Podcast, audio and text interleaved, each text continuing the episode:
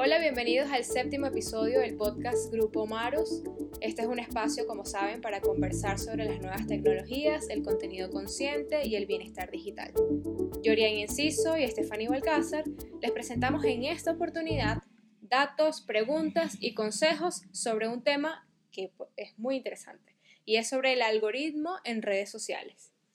Hola Stephanie, ¿cómo estás? Sí, en efecto, em, es un tema que realmente es bastante, bastante interesante, tiene mucha tela que cortar y comencemos como intentando definir qué son los, los algoritmos, ¿no? El objetivo de los algoritmos realmente, junto a la inteligencia artificial y el machine learning, es replicar procesos de decisión del cerebro humano, ¿ok?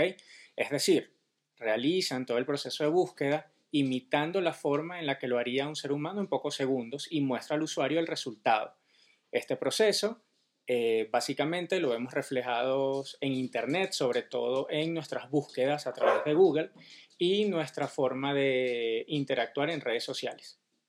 Así es, para entenderlo mejor, los algoritmos son un grupo de acciones que se realizan de forma muy rápida en cada uno de nuestros ordenadores.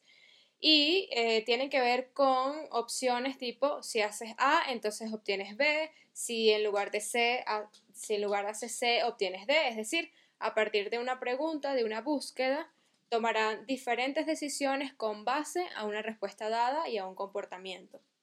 Ahora, para extendernos en el tema, tenemos una invitada súper especial. Ella es Paula Garrofé. Eh, es increíblemente creativa y tienen que seguirla en LinkedIn. Vamos a dejar, eh, por supuesto, en la biografía todas las redes sociales de Paula. Es diseñadora gráfica y gestora de redes sociales. Hola Paula, ¿cómo estás? Hola, ¿qué tal chicos? ¿Cómo estáis? Muy bien, aquí muy animada con esta Bueno, me encanta. Bienvenida a nuestro programa y gracias por ser la invitada de hoy. Faltaría más, encantada. Bueno, Paula, para comenzar en el tema, nos gustaría saber desde tu experiencia y, y tu conocimiento en marketing digital qué son para ti los algoritmos en redes sociales o más bien son ellos un mal necesario y por qué. A ver, eh, básicamente, como comentabais antes, los algoritmos, quieras o no, son necesarios, ¿bien? Eh, para cualquier, ya no para redes sociales, sino para cualquier tipo de, sistema, eh, son necesarios para resolver pues, ciertos problemas o ciertos patrones que en este caso existen en las redes sociales como por ejemplo para descubrir qué tipo de contenido o perfiles o temas que tienen más éxito, es verdad que hay ciertos parámetros, ciertos datos que determinan eh, qué contenido funciona mejor. De manera que aquí la pregunta es siempre, ¿puedes saltártelo? Por supuesto que sí, pero es verdad que eh, da prioridad a cierto tipo de contenido, cierto tipo de comunicación y cierto tipo de acciones o funciones que tú desarrollas en, en este caso, vamos a poner LinkedIn de ejemplo, eh, si tú haces ciertos patrones, cierto tipo de contenido, si tocas ciertas horas, si, si tocas cierta, cierto tipo de comunidad, es verdad que LinkedIn da prioridad a, a, ese tipo de perfiles, que es ahí donde, donde vamos a hablar un poquito más también porque es verdad que hay que saber un poquito funcionar eh, llevando un poquito la contraria al algoritmo, porque si no, es verdad que al final se reduce el alcance y al final la estrategia que, tomamos a la hora de tener éxito en redes sociales puede ser un fracaso por culpa del algoritmo. Así que es necesario... Eh, yo te diría que no, a mí no me gusta. Me gusta que todo el mundo tenga libertad de expresión, que sea natural a, la hora de escribir, pero es verdad que tiene que haber cierta censura, mm, porque si no, esto sería una locura. De manera que en parte es necesario y hay que saber llevarlo. Mm, todos esos gurús que suelen decir que tienen la fórmula contra el algoritmo, ya te digo que no, no lo sabe ni el mismo LinkedIn cómo lo, cómo lo actúa, eso es verdad pero es necesario ciertos, conocer ciertas variables, ciertos patrones para no caer en el error de que pues de que nuestros posts sean sepultados, como decías tú bien en un, en un post que publicaste recientemente. Correcto. Sí, es correcto. Entonces, eh, ¿qué le podemos decir a nuestra audiencia respecto al comportamiento del algoritmo en LinkedIn y cómo puede hacer frente para que no interfiera en esos resultados que uno espera de las publicaciones? Porque más allá de usar una red social, por ejemplo, específicamente en LinkedIn, eh, lo que se promueve también son ideas, son comentarios, son opiniones, por supuesto, en, temas de, contenido, en temas de profesión. ¿qué le decimos entonces a estas audiencias? Em, si, ¿Cómo pueden mejorar quizás em, ese algoritmo en, en sus propios perfiles? Bien, eh, mm, aquí eh, llevo varios meses estudiando el algoritmo. Además hice una prueba el martes para poder veniros con un buen ejemplo de ello. Eh, primero, eh, hay tres, tres, tres, cositas a tomar, a tomar, a tener en cuenta, por decir de alguna manera. El tema de la comunidad. La gente a veces, eh, cuando tiene una estrategia definida en redes sociales, no tiene definida la comunidad. Y eso es, eso es un problema. ¿Por qué? Porque es verdad que hay mucha gente que tiene muy buen contenido, tiene un valor añadido a la hora de comentar, a la hora de, de, de transmitir un mensaje, pero no tiene una comunidad adecuada. O sea, no tiene un público al el cual le pueda reforzar ese mensaje, el cual tenga ese feedback, esa interacción, no la tiene. De manera que o tienen usuarios que son inactivos, comunidades muertas que les llamamos, o comunidades zombies, eh, que realmente sí son números que, que, tú tienes, contactos, seguidores, pero que realmente no realizan ninguna acción contigo. De manera que habría que mirar bien que tengas una comunidad que sea afín a ti, que sigas a referentes de tu sector. Por ejemplo, eh, voy a poner el caso real, en este caso, mi caso. Yo soy diseñadora y normalmente los círculos que, que me rodean de, en mi comunidad son fotógrafos, diseñadores, gente de marketing, redactores, son gente que pueden necesitar eh, el mensaje que yo estoy transmitiendo, de manera que yo les pueda ayudar de alguna manera a que, a que mejoren su red, ya sea pues siendo más creativos, ayudándoles a redactar pues de manera más provocativa, que sería mi manera de, de publicar, eh, ayudarles a eso, a que se puedan seguir expresando con naturalidad, pero evadiendo un poquito esas trampas que nos va poniendo el algoritmo, como por ejemplo, el algoritmo hace poco, eh, hace poco, me refiero a dos meses más o menos, no le gustaba que un perfil fuese popular, así como lo digo. Eh, ¿Qué significa esto? Que si tú un día publicabas un post que tenía, vamos a poner, 300 reacciones y 100 comentarios, lo que no quería es que al día siguiente tú tuvieses esa misma popularidad. ¿Qué significa eso? O que te tenías que currar muchísimo más del contenido o que tenías que hacer algo, vamos, que se hiciese viral. Pero ya te digo, si tú ahora te pones en pelotas en la plaza y lo transmites, evidentemente te vas a hacer viral, pero no queremos llegar a esos extremos. de manera, ¿a qué me refiero con esto? Me refiero a que si tú tienes una comunidad que sabe cuándo publicas, que sabe qué tipo de cosas publicas, eh, en mi caso yo publico normalmente eh, entre las 8 y 50 y 9 y cuarto de la mañana, porque es el horario que mi comunidad está disponible, que es horario de oficina.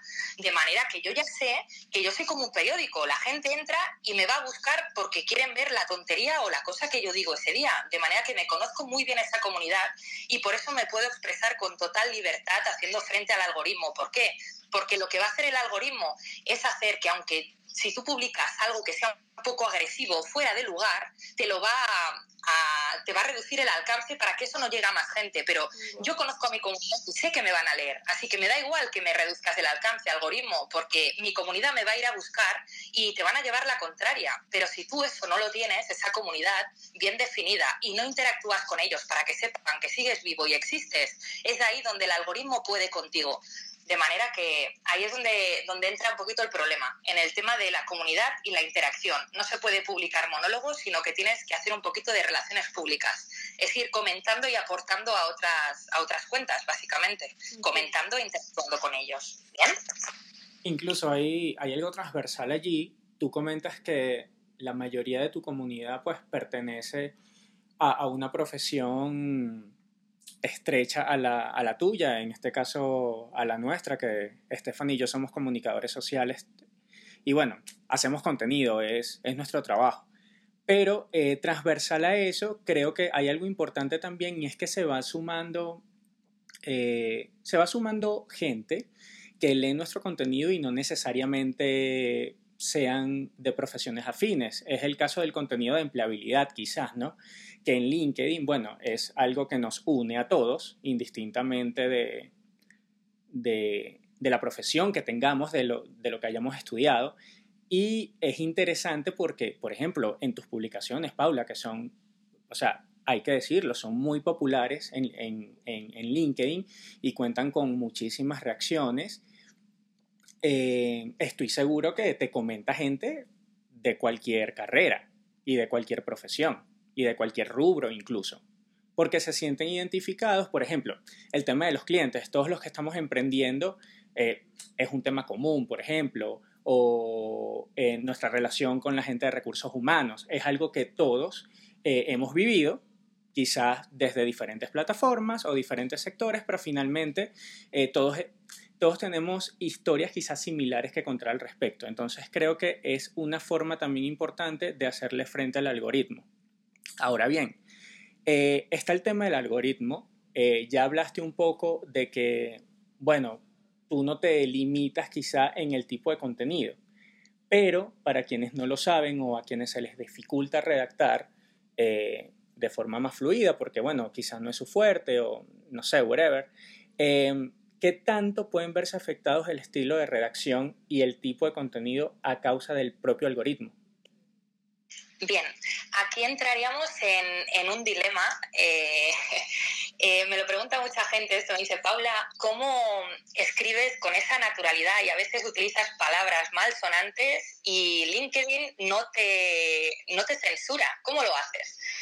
Pues mira, os voy a contar aquí el ejemplo que os comentaba de que os lo, he comentado antes. El hecho de que el martes hice una prueba eh, con, un, con un post, lo publica a las 9, como cada día, y puse dos palabras que, que no sonaban bien. Bien, era eh, el pelota de turno, bien, que era, eh, estaba comentando, el post era, no sé si, si, lo habréis leído, era el tema de, de que tienes que, que, tienes que ser natural, que no te puede impedir ni frenar eh, la manera de comunicarte por miedo a lo que piensen los demás. De manera que, claro, eh, ponía un ejemplo, como por ejemplo, cuando tú compartes una idea, que no tengas miedo a compartirla, porque al final va a venir el pelota de turno, ¿vale? La persona que siempre está detrás del jefe diciéndole a diciéndole que sí a todo, eh, al final se va a llevar él el mérito en vez de tú, que que, tú sí que tienes la buena idea.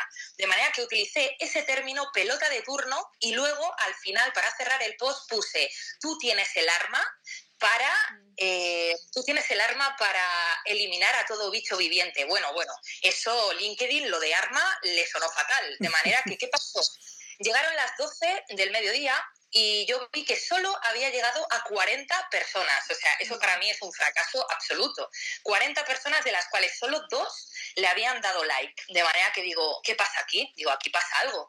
Y yo dije, vale, interpreté que eran esas dos palabras a lo que las cambié. Omití lo de pelota de turno y en vez de tú tienes el arma, puse tú tienes el poder.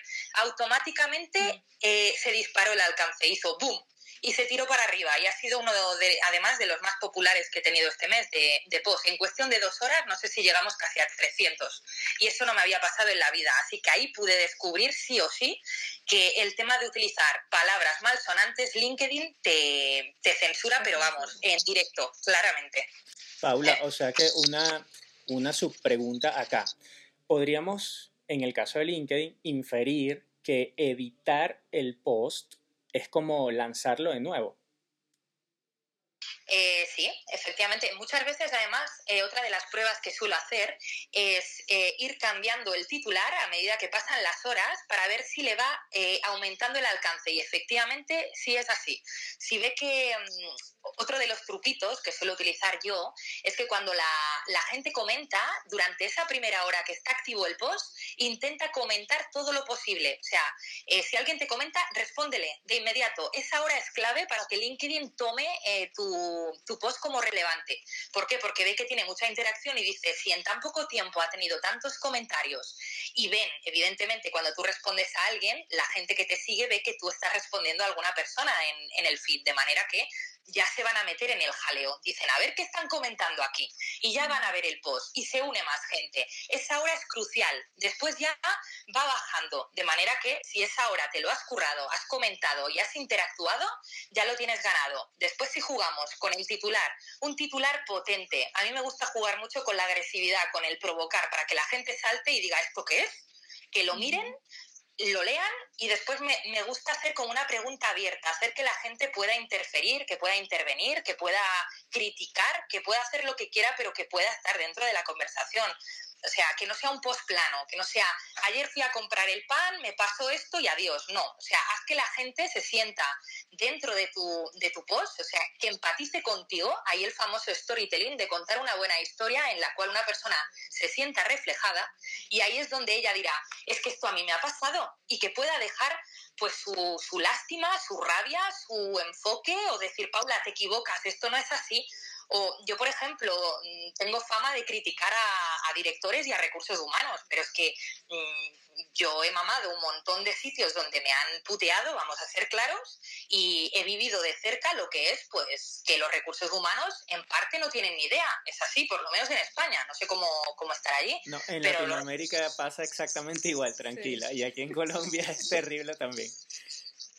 Menos mal, menos mal. Digo, a ver, yo que tengo una visión un poco distorsionada, pero aquí tienen fama de, de que no, de que, o sea, tú, tú, te presentas a una entrevista y ni siquiera se han leído tu currículum. Y claro, pues me gusta hacer ese tipo de sarcasmo.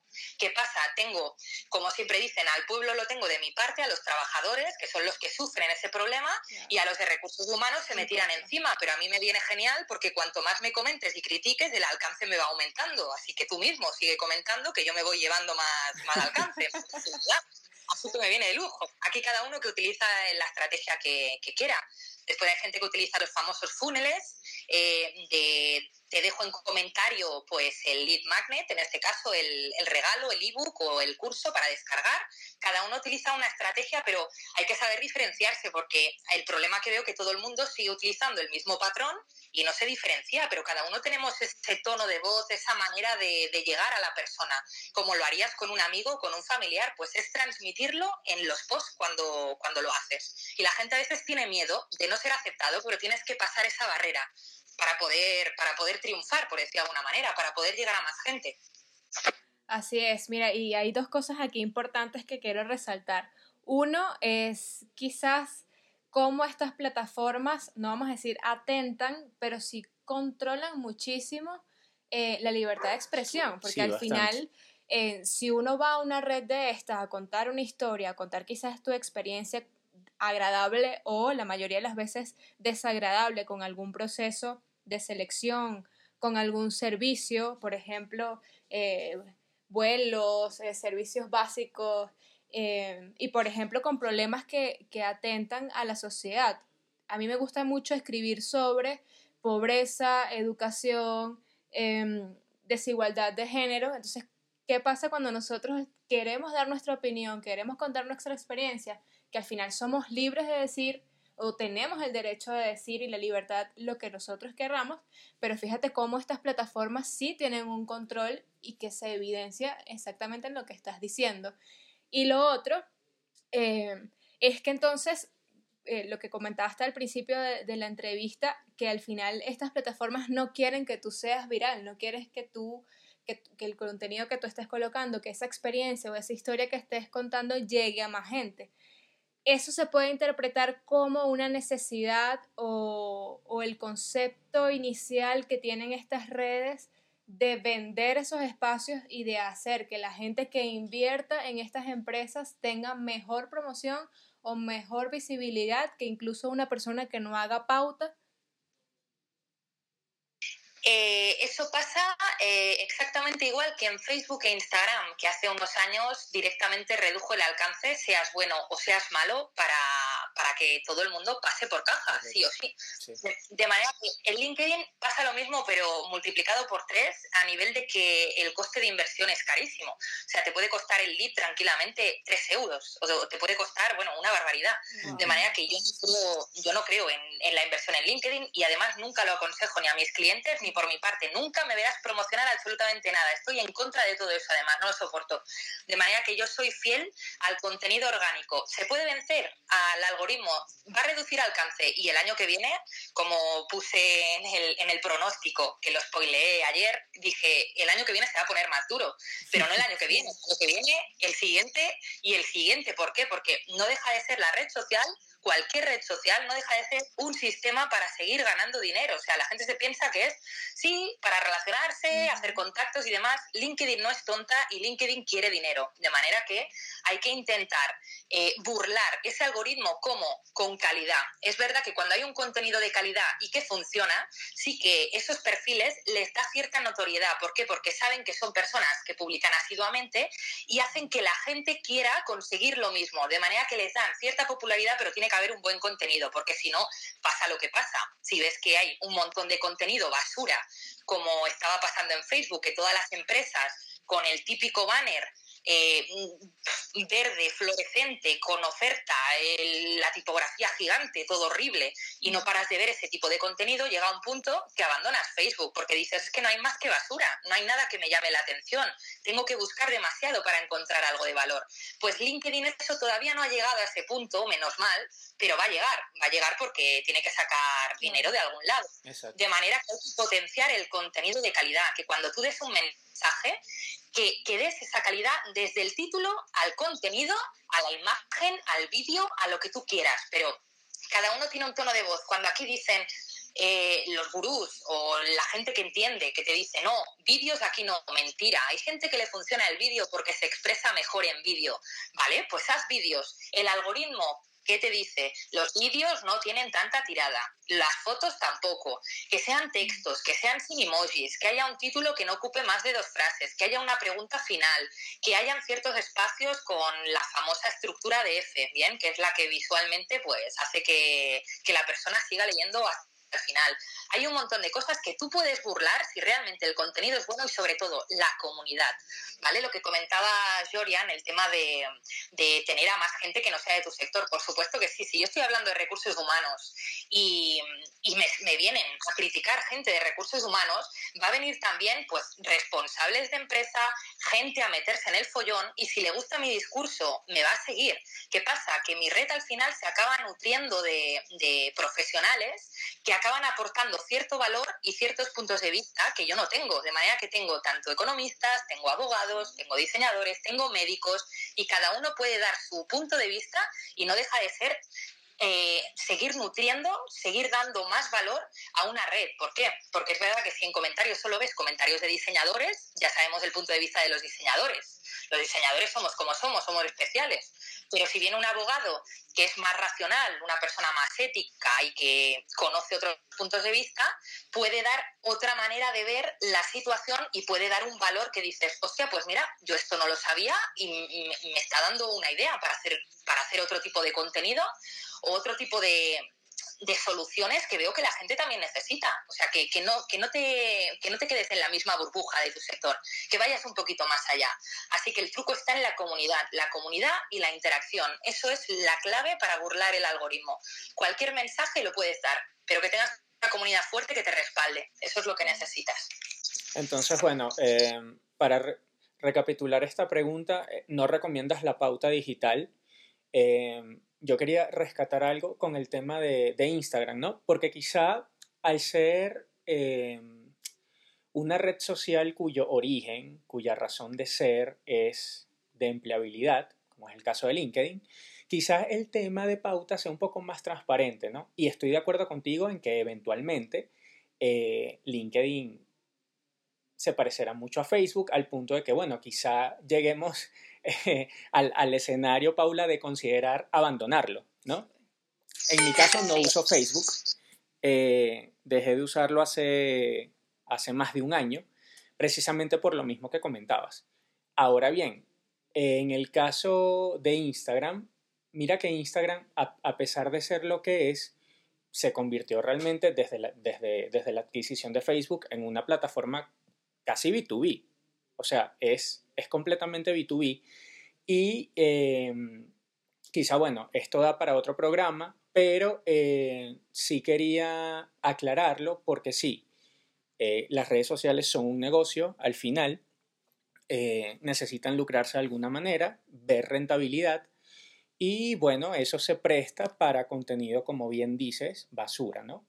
Que bueno, se está pautando, se vende y pues quizás sea o no de calidad, pero está allí, promocionándose y logrando alcances que, Sí, y generando matrices de opinión y división y cualquier tipo de, de comportamiento extremista en la, en la comunidad, ¿no? Correcto. Pero entonces, bueno, Paula, ha sido, ha sido muy cool escucharte. Este, sabes que soy fan de tus publicaciones y eh, para despedirnos, sí nos gustaría como, ¿cuáles son tus recomendaciones finales, ¿no? Al fin, eh, para, para esta gente que, que está haciendo contenido y especialmente en LinkedIn. Bien, pues básicamente mis recomendaciones eh, serían, en caso de que estés empezando o que no tengas clara la estrategia, empezaría por eh, el típico content planning. Bien, planteate un calendario de publicaciones con temáticas, haz un brainstorming de temas que puedas tocar, que se te sean fáciles de desarrollar.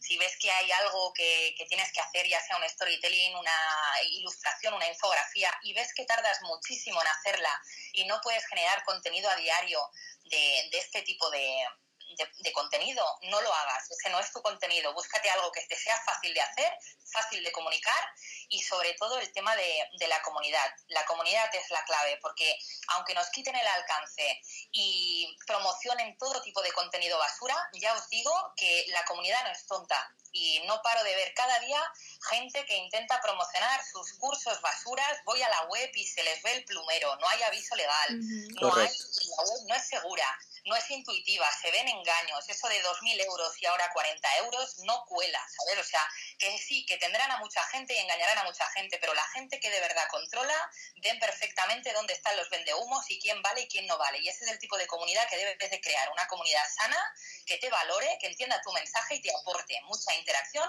buen contenido de calidad y sobre todo si sois creativos, ya sabéis que mi voto, ya soy fan total. Bueno, muchísimas gracias Paula, gracias a los que nos escucharon en este séptimo episodio. Vamos a dejar las redes de Paula en la descripción del podcast en Anchor y eh, también les podemos recomendar otro de los artículos que, que, hablan precisamente sobre la pauta digital. Muchísimas gracias Paula, Yorian. Gracias Stephanie, gracias Yorian, un placer ¿eh? hablar del tema, además que me encanta, así que encantada. Cuando queráis, hago otra segunda ronda. claro que sí, Paula. Un súper abrazo desde Bogotá y nos vemos.